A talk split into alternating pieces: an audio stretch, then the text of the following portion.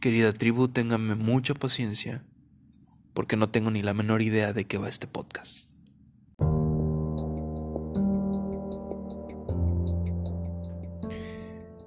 Van como siete u ocho veces que estoy grabando y ya llevo algo avanzado y simple y sencillamente agarro y borro la grabación. ¿Por qué? Porque no me siento ni contento ni conforme con lo que está saliendo de mi boca en este momento. Auténticamente, se los digo de corazón, no ha sido uno de los mejores días. No tengo en mi cabeza ningún tema ni ninguna clase de inspiración para hablar de algo. Vi lo que ocurrió en Monterrey, que se me hace una estupidez enorme y me duele que simplemente por tener VIH o ser de la comunidad LGBT te nieguen la atención de salud. También tenemos lo de Culiacán. Si te vas al fútbol, tenemos lo del equipo de los tiburones rojos del Veracruz. O sea, sí hay mucha tela de donde cortar.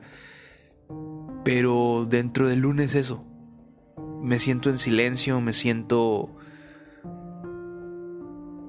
Siento que debo de guardar silencio y, y alejarme un poco de todo esto. No digo que el siguiente martes no va a haber podcast. Sí digo que hoy no los quería dejar sin contenido pero lo más auténtico para mí es parar la grabación y listo. Ahí tienen los otros podcasts. Si no los han escuchado, adelante, escúchenlos si quieren. Y espero lo entiendan. Porque dentro de Luna busca hacer eso. Busca ser auténtico no, no seguir parámetros de otros podcasts que tengan que ser de una u otra forma y que deban de durar X o Y tiempo.